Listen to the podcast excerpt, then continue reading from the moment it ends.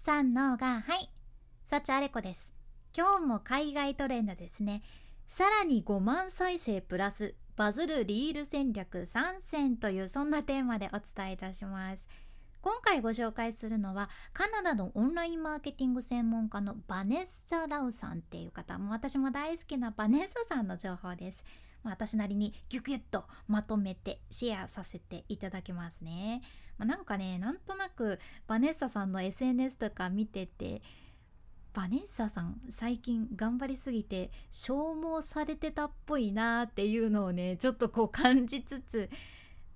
ちょこっと復活されたみたいなので安心しました。よかったです。まあそれは置いておいて。今日はその3つの中でも1つ目の戦略をご紹介いたします。その1つ目っていうのがね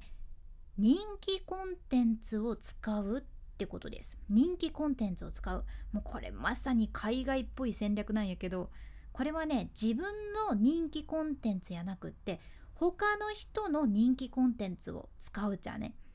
で実際バネッサさんが実践してバズっとるリールがあってねこれがねアメリカのラッパーでエイサップロッキーっていう人がおるじゃん。エイサップロッキー。でこのエイサップロッキーのもともともうめっちゃ有名なこう再生が結構 YouTube とかでも回ってるインタビュー動画がありましてそのインタビュー動画の一部をバネッサさんは活用されとるんよね。でね実際これどんなリールかっていうと最初はバネッサさんがパソコンとちょっとこういろいろ向き合ってる動画から始まってでその動画にはねテキストが貼り付けてあるんですよ。そのテキストっていうのがこれ本当に投稿する？どうしようみたいなそんなニュアンスのテキストが貼り付けられてるんですね。でそのバネッサさんの動画の後にエイサップロッキーの有名なインタビュー動画の一部が挿入されてて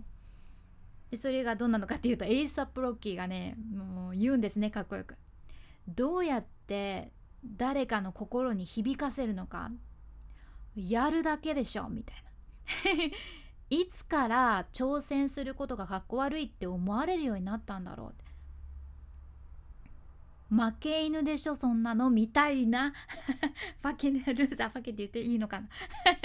まあそういうルーザーだよみたいな感じのラッパーっぽい動画を挿入されてるんですね。言っちゃったな。大丈夫かな。まあいいや。やけんつまりバネッサさんの動画とエイサップロッキーの動画をね2つつなげてるパターンのリールなんです。でもこれはねちゃんとバネッサさんがバネッサさん自身がインスタでターゲットとするユーザーに響くような内容のリールになってるよね。まあ、だからインスタと運用頑張ってる人とかにはもちろん響きますよね。この投稿どうしようかなって。投稿していいか分かんないな何投稿したらいいのかなとか挑戦しにくくなってる人の心には間違いなく響く内容です。で実際このリール39万回回ってるんですね。なんかこう聞いてると作るのちょっと大変そうだなって思うかもしれんけどこれ実はそこまで大変じゃないのにそれなのにこうやって再生されるっていうのはすごく効率がいいなって私も感じてるんですよ。でバネッサさんのねこのリールの作り方としてはまず YouTube とかで何かしらモチベーションが上がるようなインタビュー動画とか、まあ、誰かの人気のスピーチ動画とかを探してで気に入った動画をコピーしてでその YouTube 動画をダウンロードできるアプリとかサイトでダウンロードするっていう流れなんですね。でここで注意なのが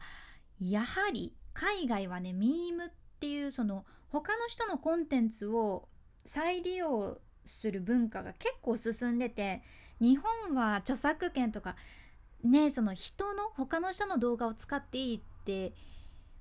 分からんところもあるんよね。いやもちろんいや自分のこのコンテンツはもう好きなだけもう使っていいですよとか明言されてる人たちのものはいいんやけど中田さんオリラジの中田さんとかは最近もうじゃんじゃん使ってあの広げてってくださいっていうのをおっしゃってたけど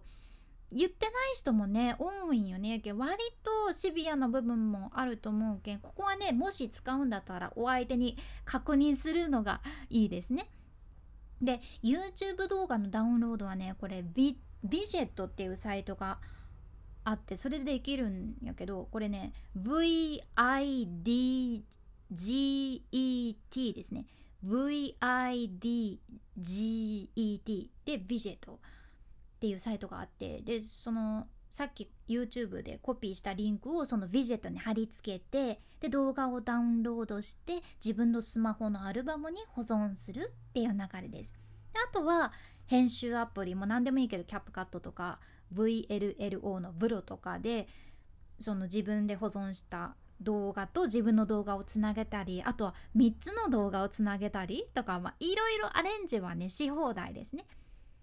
じゃあなんでこういうその人気コンテンツを再利用して自分の動画に使うリールがうまくいきやすいのかっていう理由なんやけどやっぱりねシンプルにすでにうまくいってるコンテンツを使ってるから引き付け力は高いわけですよ。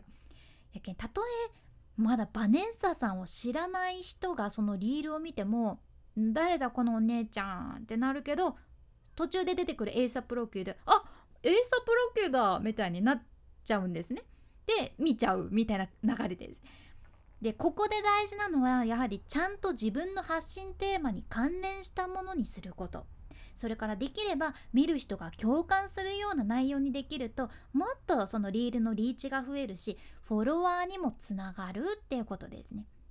でこれは先日私このポッドキャストでもご紹介したインスタのアップデートでリミックスっていうのがありました他の人のコンテンツを自分のコンテンツとこうリミックスして投稿するっていう機能が増えていてだからねこういう動きは加速するはずなんよね。うん、ここはね。だからまあうまく使えるとリールがもっとインスタ運用のエースとして働いてくれるかもしれません。ただまあ日本では特にその他の人のねコンテンツ使うのはねその人によるので その方の許可を得てするのが一番無難ですね。はい。明日また続きをシェアさせていただきます。ちょっとでも参考になれば嬉しいです。君に幸あれ。ではまた。博多弁の幸あれ子でした。